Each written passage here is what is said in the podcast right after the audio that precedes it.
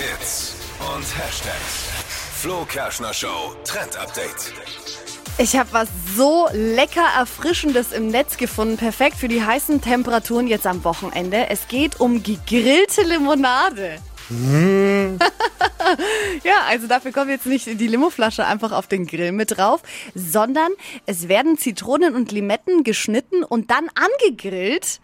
Und diese angegrillte Zitrone wird dann eben im Sprudelwasser mit ausgedrückt, kommt dann auch noch mit rein und dann noch so ein paar Minzblätter mit dazu. Und dann hat man so eine gegrillte Limonade. Und das schmeckt ein bisschen anders, weil äh, der Geschmack von der Zitrone nicht mehr ganz so sauer ist, sondern süßer wird durch das Grillen.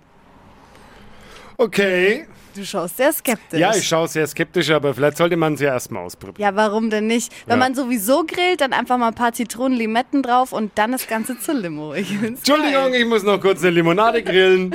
Ich find's sau lecker.